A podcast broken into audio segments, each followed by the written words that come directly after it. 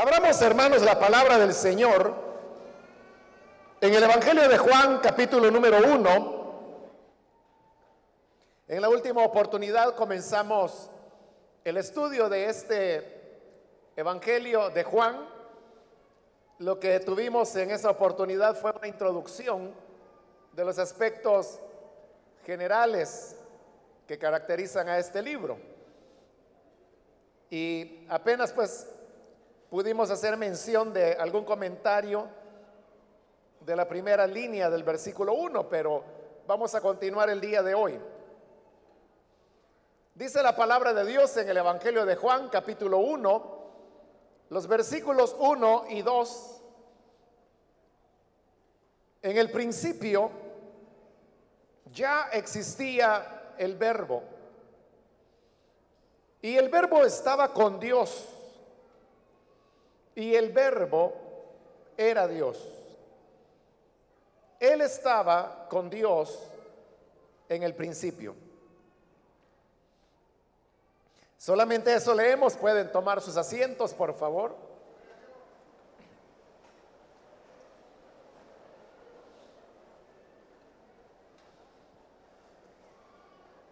Hermanos, como dije hace un momento,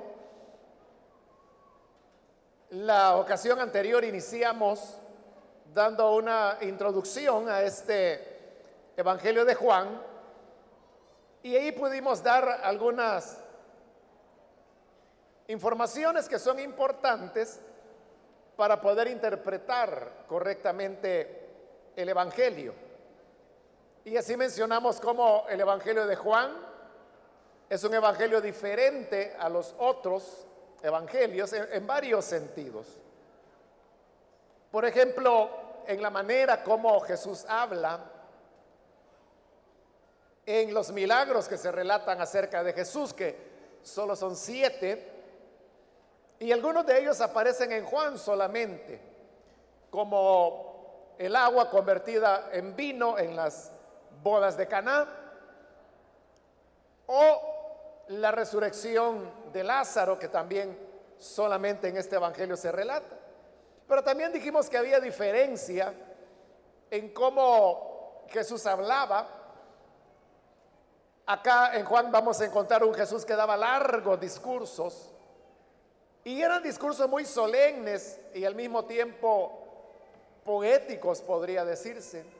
A diferencia de los otros evangelios, donde Jesús habla frases muy cortas y la impresión que queda en los otros evangelios es que Jesús era una persona de pocas palabras.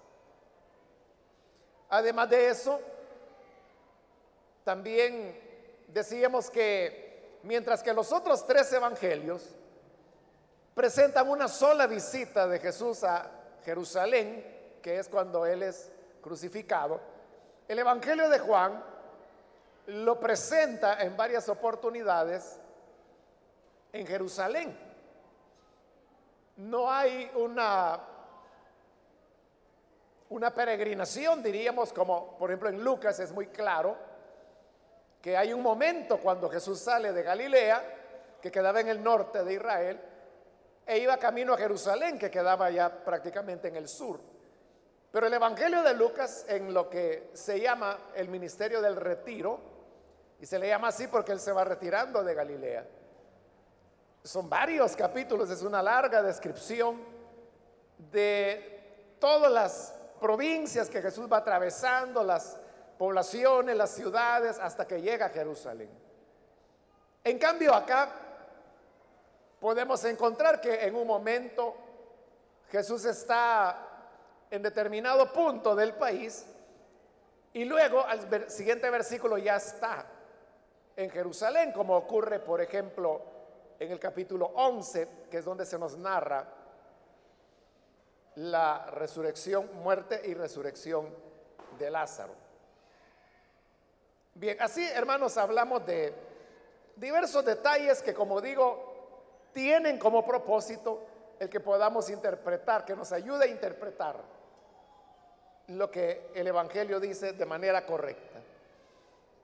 Y así fue que leímos también los primeros dos versículos, que son los que vamos a retomar ahora. En primer lugar, el Evangelio comienza con la expresión en el principio. Y como le dije la vez anterior, esa frase en el principio es la frase que uno encuentra en el capítulo 1 y versículo 1 de Génesis también. Es decir, que la Biblia comienza con la expresión en el principio. Y el Evangelio de Juan también comienza con la misma expresión en el principio. Pero son dos principios diferentes de los que se está hablando. Porque en Génesis, en el principio significa el principio de la creación de Dios. En cambio, aquí en Juan 1.1, cuando habla del principio, no, no se está refiriendo al principio de la creación. Pues la creación la vamos a encontrar hasta el versículo 3, sino que es un principio, pero que tiene que ver antes de la creación. Es decir, es una manera como se está hablando del el origen de todas las cosas y está ubicándonos en lo que sería la eternidad pasada, que nosotros así le llamamos, pero esa expresión, la eternidad pasada, ya es una elaboración teológica que se ha hecho, que nos ayuda a entender a qué periodo estamos refiriéndonos. Pero acá en el Evangelio de Juan a ese, bueno, no se puede decir que sea un periodo porque la eternidad no tiene principio ni tiene fin. Entonces se refiere a esa eternidad antes de la creación, a ese principio se está refiriendo. Es decir, el Evangelio nos retrae hasta antes de la creación y nos lleva a la eternidad en la cual solamente existía Dios y como lo vamos a ver también el verbo. Ese es el otro elemento que llama la atención. Y es que dice, en el principio ya existía el verbo. Y expliqué que la palabra verbo es la traducción de la palabra griega logos. El logos era toda una conceptualización que existía en la época, pero es la palabra que se traduce en las escrituras como palabra precisamente. Por eso le decía que, y usted puede encontrar algunas traducciones de la Biblia que no aparece la expresión verbo, sino que dice, en el principio ya existía la palabra. Y esa sería una traducción correcta del el vocablo logos del griego, porque eso significa palabra.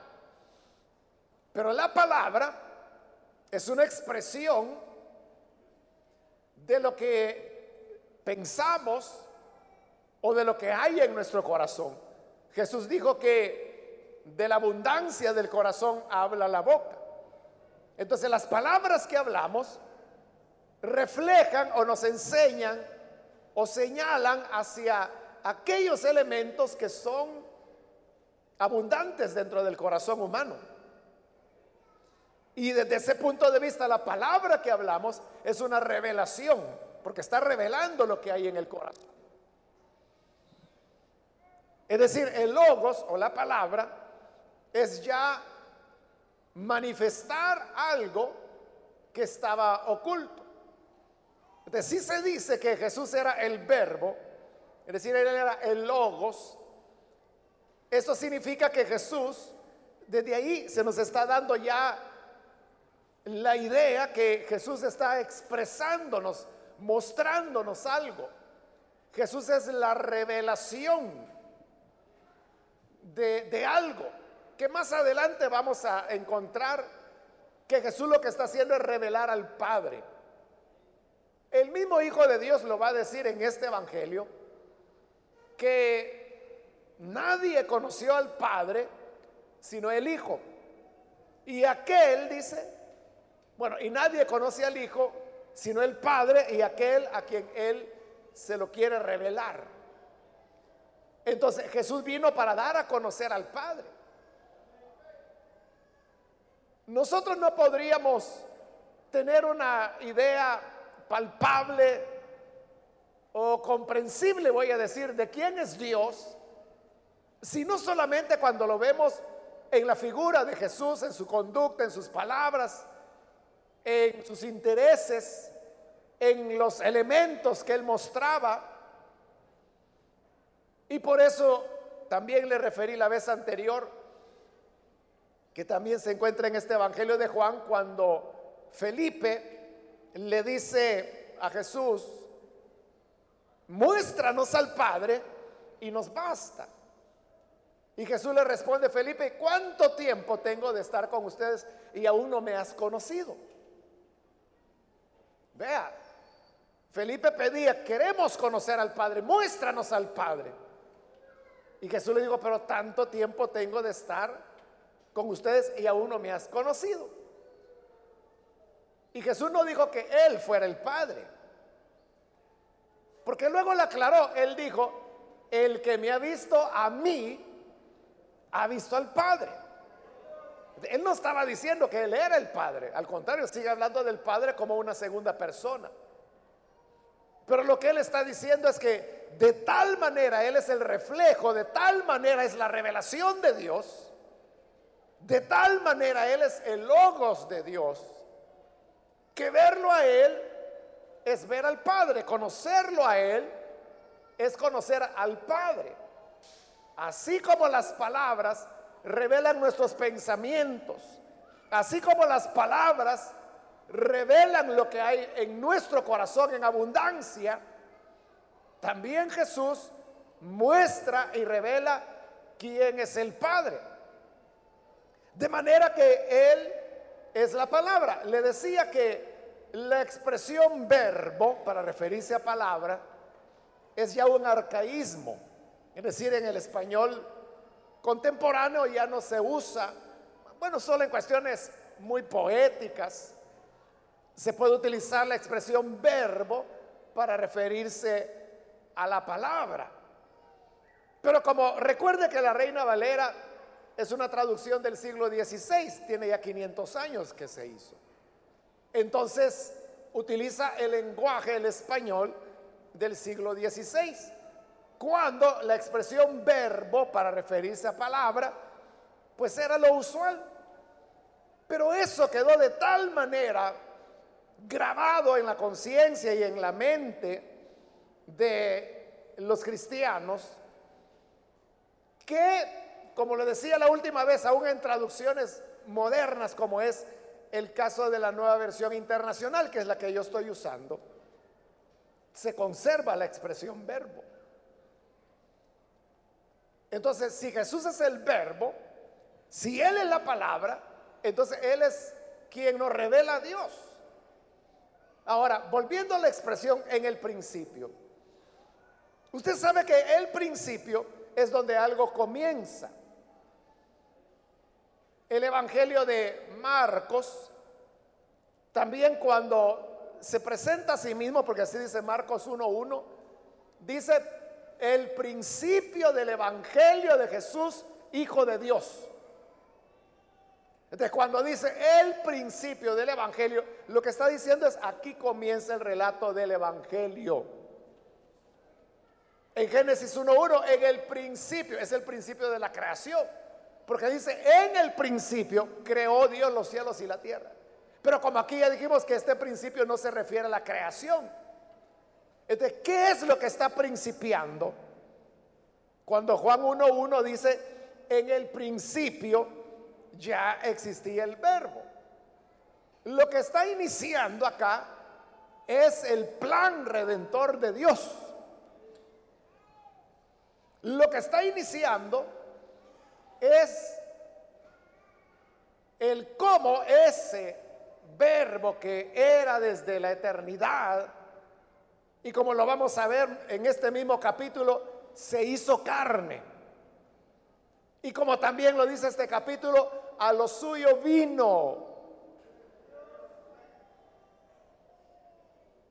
Nos está hablando del principio de la redención, de la salvación.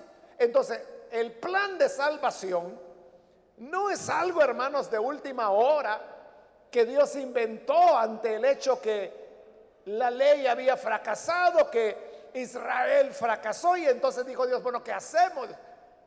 ¿Qué vamos a hacer ahora si todo falló? Ah, ya sé. Enviemos a mi hijo. No, no fue así. Sino que desde el principio ya estaba establecido el plan de redención que es el que se va a presentar en este Evangelio de Juan.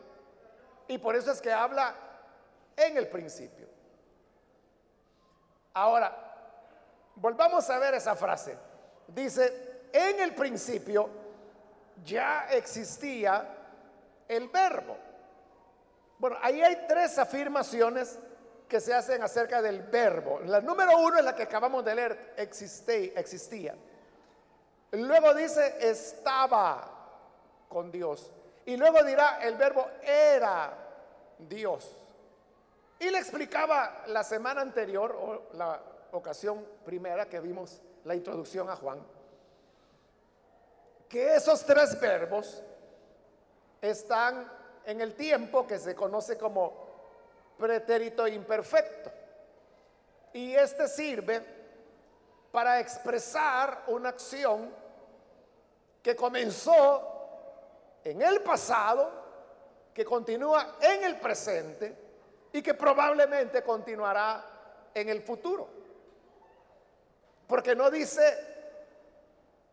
en el principio fue el verbo, porque eso, ese es un pretérito perfecto, es decir, la acción comenzó y terminó en el pasado. Es decir, en el principio fue el verbo, significa que en algún momento lo fue, pero ya no es. Pero si yo digo, en el principio existía, no, no dije existió, sino que existía. Entonces, eso habla que en el pasado comenzó a existir, sigue existiendo y probablemente existirá todavía en el futuro. Entonces vea, en el principio ya existía, dice, el verbo. Es decir, si nosotros pudiésemos volver a esa eternidad antes de la creación de todas las cosas, antes que hubiese materia y consecuentemente antes que hubiese tiempo, antes que hubiese luz, antes que hubiese movimiento, antes que hubiese sonido, cuando ni siquiera existía una piedra que pudiera rodar, ni aire que respirar cuando no existía nada más que Dios. Afirma, ya existía el verbo. Es decir, el Señor Jesús no comenzó su existencia cuando nace de María, que es un tema que ni siquiera se toca en el Evangelio de Juan. Aquí no se habla de la del nacimiento de Jesús ni de, su infancia. Encontramos ya un Jesús adulto.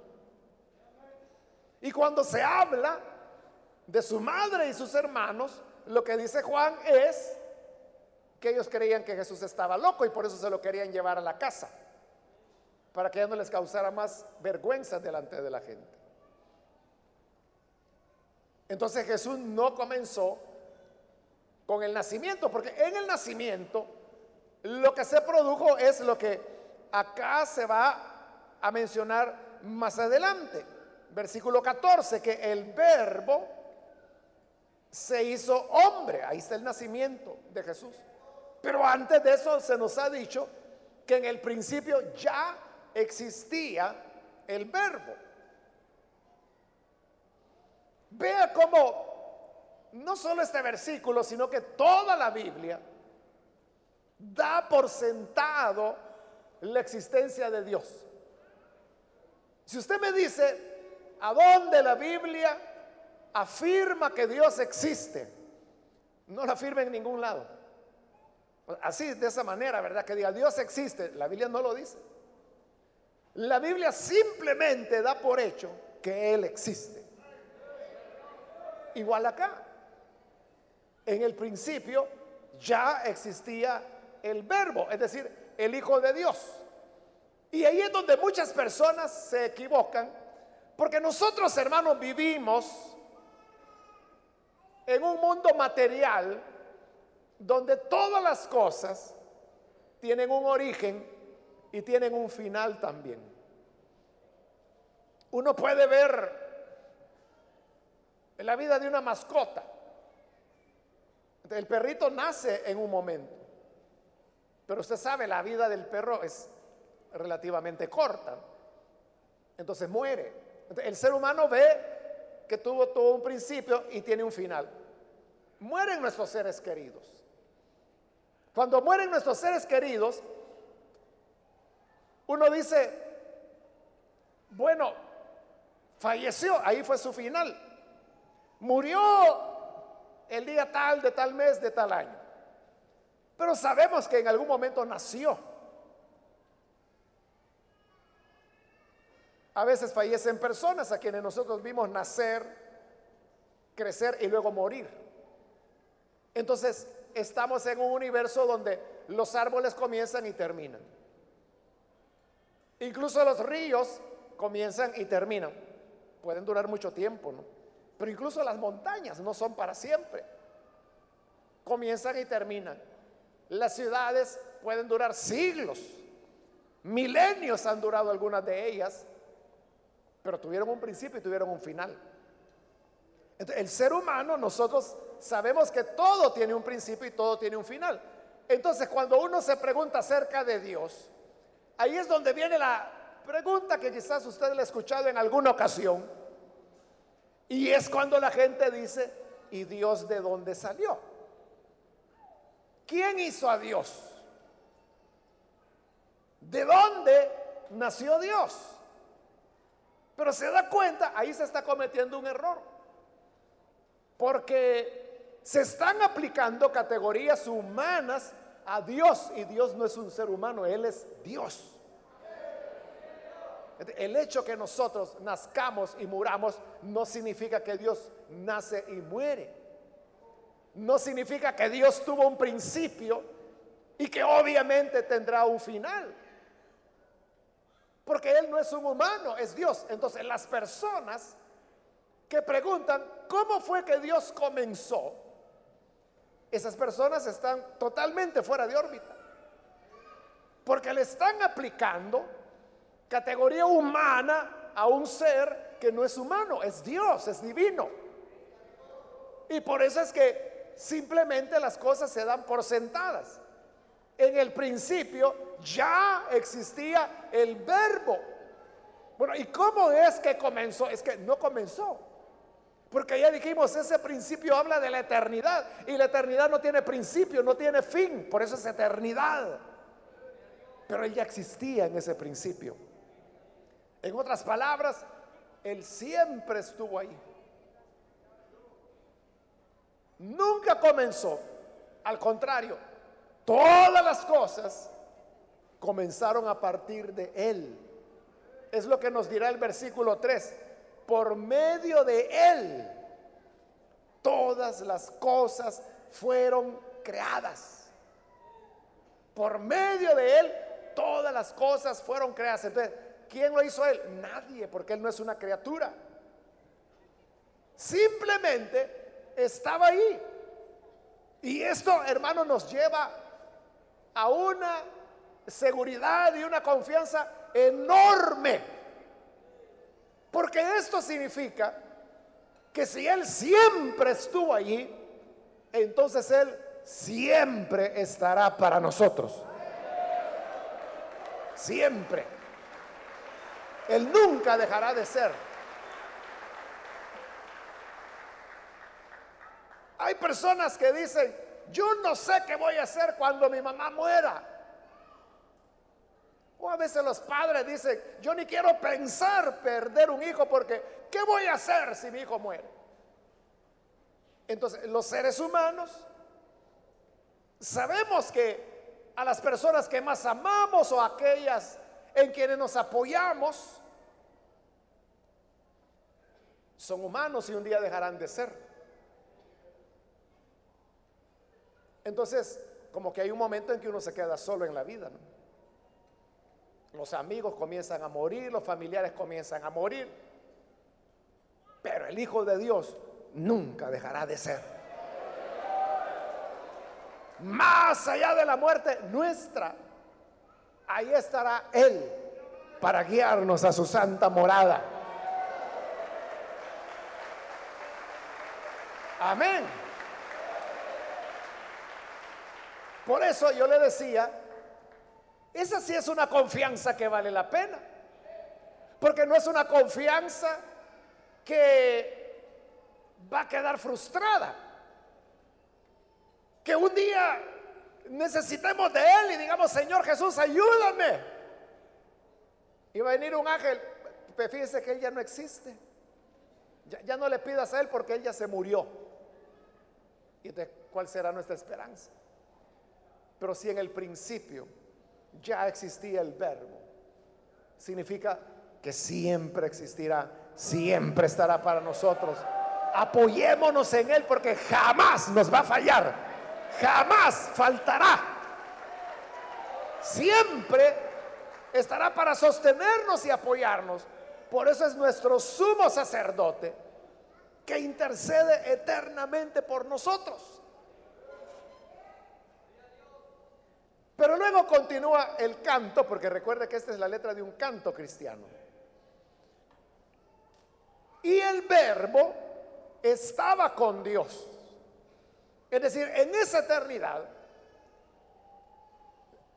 el verbo ya existía, pero no estaba solo, sino que dice que estaba con Dios. E, en el griego, hermanos, Dios se utiliza con artículo. Es decir, si uno lo tradujera literalmente, diría, y el verbo estaba con el Dios. Cuando se usa con artículo, se está refiriendo a Dios el Padre. Entonces nos dice, el verbo estaba con Dios, es decir, con el Padre. Esto significa que ahí se nos están mostrando ya dos personas de la divinidad. El Padre y el verbo o palabra o logos, como se le quiera llamar, pero estaba con Dios. Es decir, entre ellos había una relación, una comunión eterna. Esto significa que Dios es una comunidad. Acá no se menciona el Espíritu Santo, se va a mencionar más adelante. Pero nosotros sabemos que la divinidad es Padre, Hijo y Espíritu Santo. Entre los tres hay una comunidad, hay comunión. Y por eso es que la naturaleza del ser humano y la naturaleza de la iglesia es una naturaleza de comunidad. Somos llamados para ser un pueblo Pablo, por ejemplo, hablaba comparando a la iglesia con el cuerpo, donde cada miembro tiene una función propia, igual que en el cuerpo. Pero todos forman un solo organismo. Y preguntaba Pablo, ¿podrá la mano decirle al pie, no te necesito? ¿O el ojo decirle al oído, no necesito de ti? Todos los miembros del cuerpo se necesitan mutuamente porque eso forma un cuerpo. Y como Efesios también lo dice, que por la aportación de cada uno de los miembros, el cuerpo de Cristo va creciendo, siendo edificado en amor, se va desarrollando. Y eso da la idea de unidad, de comunidad. Por eso es que la iglesia es una comunidad. Y por eso es que compartimos la fe. Y por eso es que estamos acá reunidos como un pueblo. Tenemos un sentido de pertenencia. Porque así es Dios. El verbo estaba con Dios. Había una relación entre ellos. Lógicamente, hermanos, ahí no, no se está preocupando el pasaje por dar una explicación, por ejemplo, del tema de la Trinidad. No ese es el propósito. Tampoco está, mucho menos, hermanos, queriendo explicar doctrinas más elaboradas como el de las procesiones de las personas de la Trinidad. Simplemente da el hecho. El verbo estaba con Dios. Pero eso podría llevar a un error.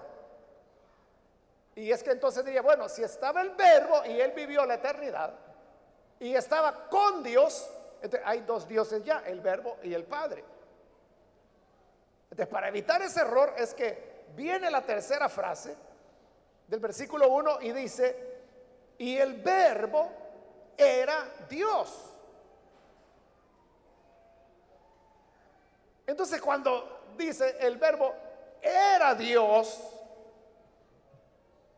se le está dando, eh, fíjese, es bien sutil, diría yo, porque ocurre, le dije en la segunda línea, que utilice el artículo porque así es la Biblia, cuando habla de Dios, Dios el Padre, lo usa con artículo, el Dios. Entonces, la segunda línea diría, y el verbo estaba con el Dios. Pero cuando habla del verbo dice, y el verbo era Dios, y ahí ya no tiene artículo. Es decir, ya no se está refiriendo al Padre, se está refiriendo a la característica de la divinidad. Entonces, si uno diría, este es un pasaje que está declarando que el verbo era Dios. No, no lo está declarando. Lo que está diciendo es que el verbo tenía las características de la divinidad. Por eso le digo, es muy sutil. Claro, si usted lo lee en español, eso es lo que dice, ¿verdad? El verbo era Dios, porque en español no se puede traducir de otra manera. Y, esa es la razón de, de por qué a veces es importante estudiar la palabra, pero en el lenguaje original. Quizá usted se pregunta, bueno, ¿y por qué hablan del hebreo? ¿Por qué hablan del griego? Si yo leyendo la Biblia en español me convertí. Y en español funciona. El problema es que la gente crea que la traducción es lo revelado por Dios. No, esto es una traducción. Lo que Dios reveló está en hebreo, en arameo, y en griego. ¿Por qué? Porque solo leyendo el original usted se puede dar cuenta de detalles como ese que le estoy mencionando. Porque hay una diferencia entre que yo diga que el verbo es Dios a que yo diga el verbo tenía la naturaleza de Dios. Que así es como el Nuevo Testamento presenta a Jesús. Allá en Filipenses capítulo 1, que también es otro himno cristiano, porque eso es interesante, fíjese, que en, lo escrito, en las cartas, en los textos, no hay afirmaciones que le atribuyan divinidad a Jesús. Es en los cantos. Es en los cantos y por eso hubo un historiador que se llamó Plinio del siglo primero. Entonces, cuando él, él escribió en una de sus obras un poquito acerca de los cristianos. Y él decía esto, los cristianos le cantan a su Cristo, a Jesús, como que si fuera Dios, decía él. Porque eso es lo que hacen los cantos. Entonces le decía en Filipenses 1, que es también un himno, ahí dice que siendo a la semejanza de Dios, ahí está bien claro, mira. No está diciendo Él era Dios, está diciendo a la semejanza de Dios. Se despojó de esa semejanza.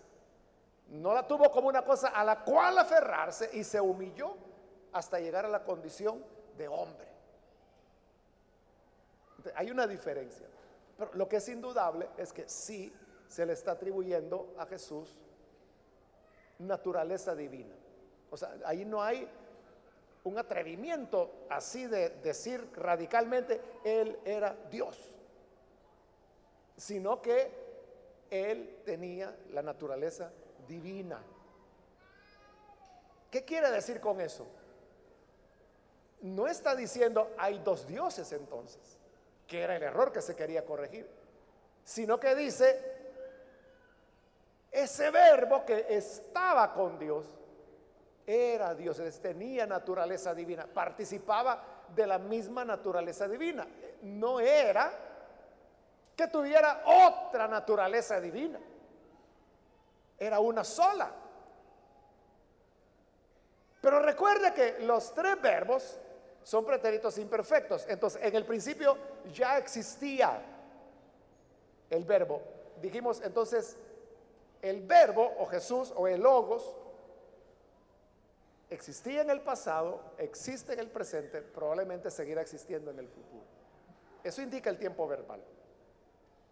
Y lo mismo, como es el mismo tiempo verbal, el de la siguiente frase, cuando dice el verbo estaba con Dios. Entonces eso significa que en el pasado el verbo estuvo con Dios, está con Dios y probablemente en el futuro seguirá estando con Dios. Si usted me dice, ¿y por qué no digo que siempre va a estar con Él? porque entonces yo estaría cambiando que es un pretérito imperfecto. Hay otros pasajes donde dice que Él estará siempre con el Padre, pero aquí no lo dice. ¿Entiende? Ese es el respeto que uno tiene que tener a la Escritura, de decir lo que ella dice. O como Pablo en sus cartas dice, no ir más allá de lo que ya está escrito. Lo que aquí dice es eso, eso es un pretérito imperfecto. O sea, usted no le puede poner más. Y de igual manera, la tercera frase, y el verbo era Dios, está diciendo que Él en el pasado era Dios, sigue siendo Dios y probablemente lo seguirá siendo en el futuro. Eso es lo que está declarando el versículo 1 del capítulo 1 de Juan. Entonces, ¿qué es lo que tenemos? lo que se está anunciando, diciéndolo ya, hermanos, en palabras que nosotros utilizamos hoy en día. En primer lugar, se está declarando que el verbo es preexistente. ¿Y qué significa la palabra preexistencia? Significa que Él existía ya antes de su encarnación. No tuvo principio porque Él es del principio. Luego dice, estaba con Dios. Entonces siempre ha existido una comunión entre el verbo y el Padre. Siempre ha existido una comunión. Por eso es que en el capítulo 17, que lo vamos a ver dentro de unos años, el Señor ora al Padre y le dice, Padre, que esto, o sea, los que han creído, dice, que sean uno, así como tú y yo somos uno.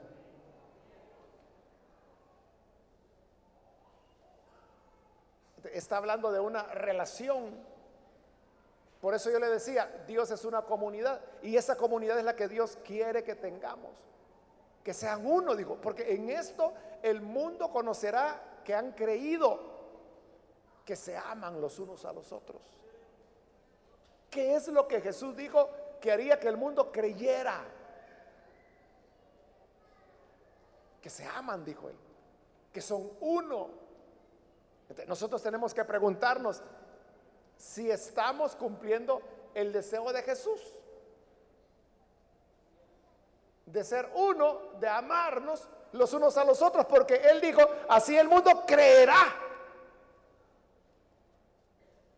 que tú me enviaste. El problema es cuando los creyentes no se aman, o peor, se odian, o se atacan, se lastiman, y que la iglesia no sé qué está en contra de la no sé cuánto, y que el pastor aquel le dice no sé qué a aquel, y a que aquel le pone apodo a este. ¿Cómo va a creer el mundo? O sea, el mundo son incrédulos, pero incrédulos no significa tontos. La gente sabe. Entonces ellos dicen, ¿cómo van a ser estos hijos de Dios o verdaderos cristianos si entre ellos se están matando? Entre ellos se critican, entre ellos se atacan. ¿De cómo va a ser eso? Por eso él dijo, el mundo creerá cuando vea que ellos son uno y que se ama el uno al otro. Entonces, la comunidad del Padre, de Dios más bien, que es entre Padre, Hijo y Espíritu Santo, es el modelo para que nosotros podamos reproducir esa comunidad. Y por eso, hermanos, es que en las células son pequeñas reuniones de comunidad. Porque ahí es donde la iglesia está mostrando su verdadera identidad. Es cierto que aquí estamos juntos, aquí estamos reunidos bajo un mismo techo, oyendo lo mismo, cantando lo mismo, pero es muy probable que usted logrará saludar quizás cuatro o cinco personas, diez si usted es muy sociable, y todos los demás. Pero en una célula que es el grupo pequeño, todos se conocen. Y ese es un modelo de comunidad. Ahí es donde somos hijos de Dios, porque Dios es una comunidad. Y luego, el verbo era Dios, igual, ¿verdad?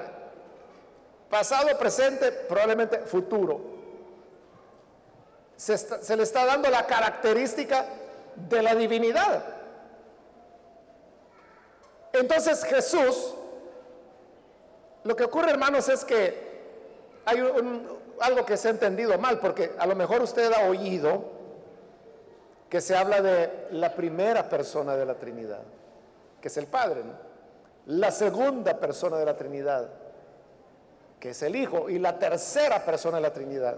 Pero cuando uno habla así en esos términos, primera, segunda, tercera, entonces da la idea que el Padre es el más importante que el Hijo es importante, pero menos, por eso es la segunda. Y el Espíritu Santo es el menos importante porque ya es la tercera. Lo podemos ver así en términos de importancia, pero también se puede ver en términos de divinidad. El Padre es el verdadero Dios. El Hijo es Dios, pero así. El Espíritu Santo menos porque ya es de tercera Él. Pero esas expresiones, primera, segunda, tercera, realmente no están hablando ni de gloria, ni de poder, ni siquiera de lugar cronológico. No está hablando que quién es más importante, no ese es el propósito, sino que eso surgió de lo que le mencioné hace un momento, de la doctrina que se llama de la procesión de las personas de la Trinidad. Es una doctrina un poco complicada y es el hecho que la Biblia dice que el Hijo procede del Padre. Pero oiga la palabra, procede del Padre. Esa es una procesión. El Hijo procede del Padre. Pero ¿qué significa que el Hijo procede del Padre? ¿Significa que Dios lo creó? No, porque vemos que quien creó todo fue el Hijo precisamente. Entonces, ¿qué significa? Que es una divinidad inferior? No, porque ahí dice que él era y estaba con Dios. simplemente está hablando de eso, de la procesión. Pero luego usted también sabe, y lo vamos a ver en este Evangelio de Juan, que el Señor le dice a sus discípulos, les conviene que yo me vaya. Porque si no me voy, el consolador no vendrá. Pero si yo me voy, entonces voy a cumplir la promesa. El Padre y yo les enviaremos al consolador. Pero oiga, ¿quién envía al Espíritu? El Padre y el Hijo.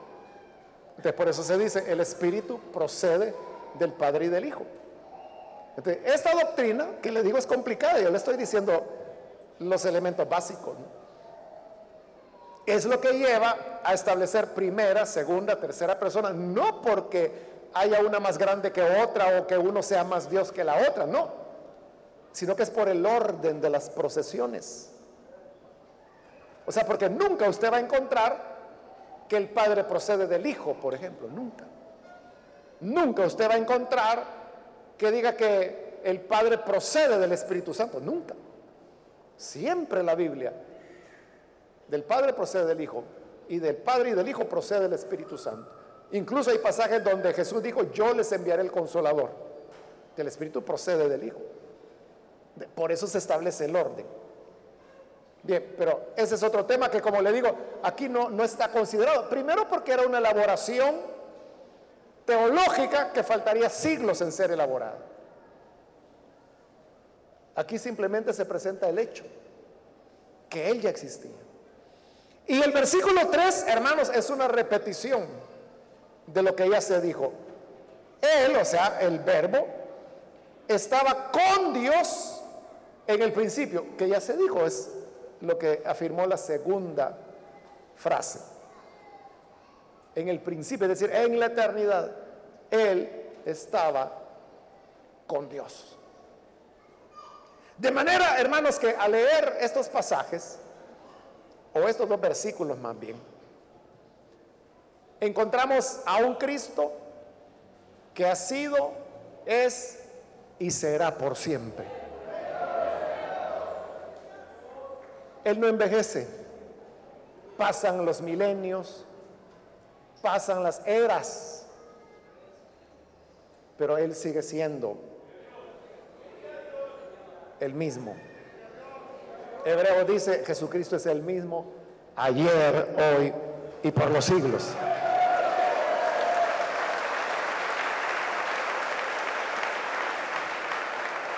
Es verdad que hay pasajes de la Biblia, como el profeta Daniel, por ejemplo, donde a Dios se le describe como un anciano de días. Pero eso simplemente es un lenguaje para decir que Él es eterno. O sea, no significa que Dios es un viejito de pelo y barba blanca y que está encorvado en alguna nube del cielo. O sea, porque así lo pinta la imaginación humana. No, la expresión anciano de días no significa que ya esté anciano o que esté decrépito. Significa que es eterno. Porque en cantares, en el cantar de los cantares, cuando se describe al Hijo de Dios, dice que sus cabellos son negros como el azabache, dice. Y en el mismo libro de Cantar de los Cantares también se dice que él es rubio señalado entre dientes. ¿Cómo es la cosa? Primero dice que es rubio y después dice que su cabello es negro. Es que no está dando colores, sino de lo que está hablando es de símbolos. El rubio representa la divinidad. Y el negro significa el vigor, su eterno poder que no decrece, no envejece. Entonces, si no envejece, ¿por qué se le llama anciano de días? Porque es otra figura que habla que Él es eterno y permanece para siempre. Entonces, estamos, hermanos, tomados de la mano de aquel que era, es y será por toda la eternidad.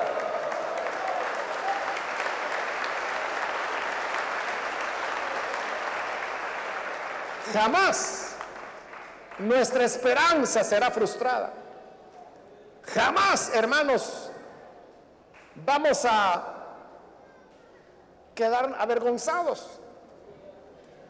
Es más, nuestra vida terminará, pero Él seguirá siendo el Rey de los Reyes, el Señor de los Señores, el Dios de los dioses.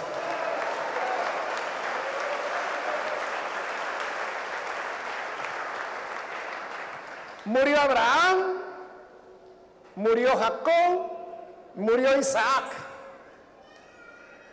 Y 430 años después de eso, en la zarza ardiente, Dios se le revela a Moisés y le dice, yo soy el Dios de Abraham, de Isaac y de Jacob. Ellos habían muerto 430 años antes. Pero le dice, yo soy. Él continuaba siendo y por eso Jesús dijo de ese pasaje, Dios no es Dios de muertos, Él es Dios de vivos. Amén.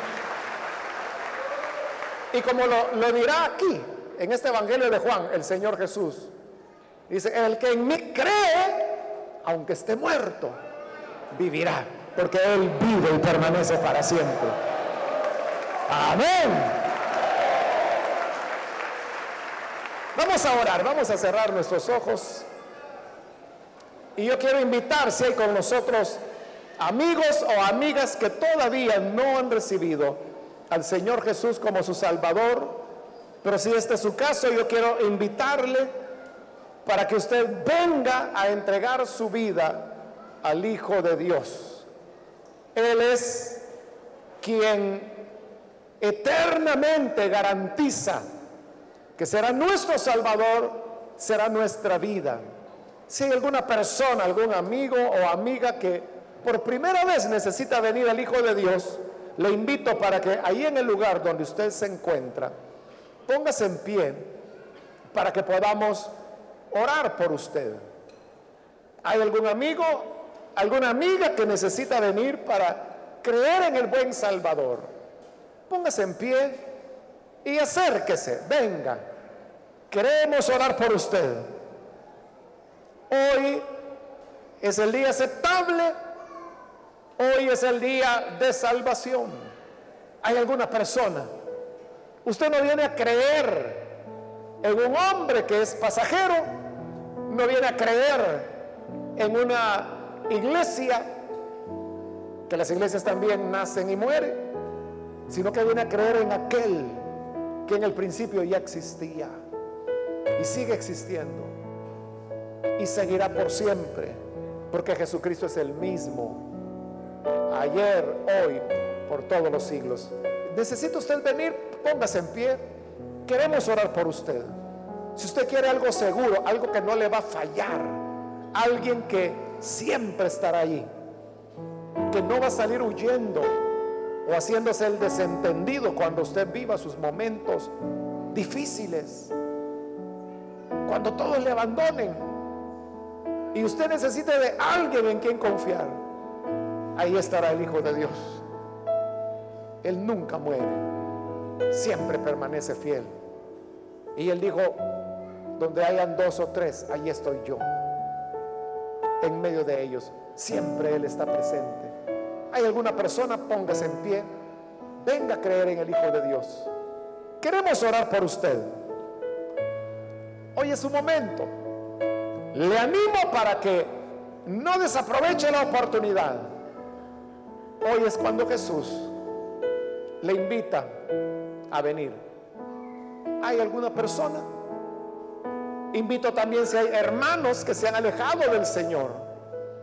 Necesita usted reconciliarse. Venga y oraremos por usted. Muy bien, aquí hay una persona, alguien más que necesita pasar, puede ponerse en pie. ¿Alguien más? Hoy es su día. Hoy es cuando Jesús le está llamando. ¿Hay alguna otra persona? Yo le animo, acérquese, venga con confianza, que hoy es cuando el Señor Jesús le espera. ¿Hay alguna otra persona? Voy a finalizar la invitación, pero si hubiese alguien más que por primera vez necesita venir al buen Salvador o necesita reconciliarse, póngase en pie para que oremos por usted.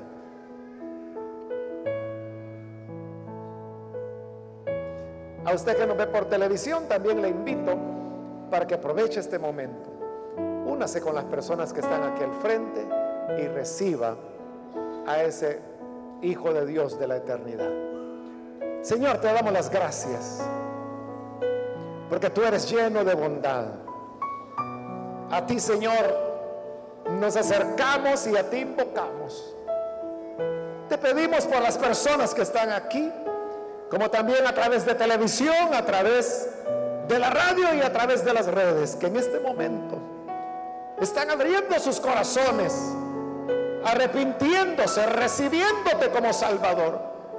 Señor, perdónales, lávales en tu sangre, dales una experiencia de conversión y que puedan permanecer cada día contigo, cada día sirviéndote, amándote. A ti, Señor, te agradecemos que nuestra confianza pueda estar todo el tiempo en ti, porque tú no dejas de ser, tú vives para siempre y esa es nuestra confianza. Por Jesucristo nuestro Señor lo pedimos. Amén. Amén. Amén. Qué bueno es el Señor.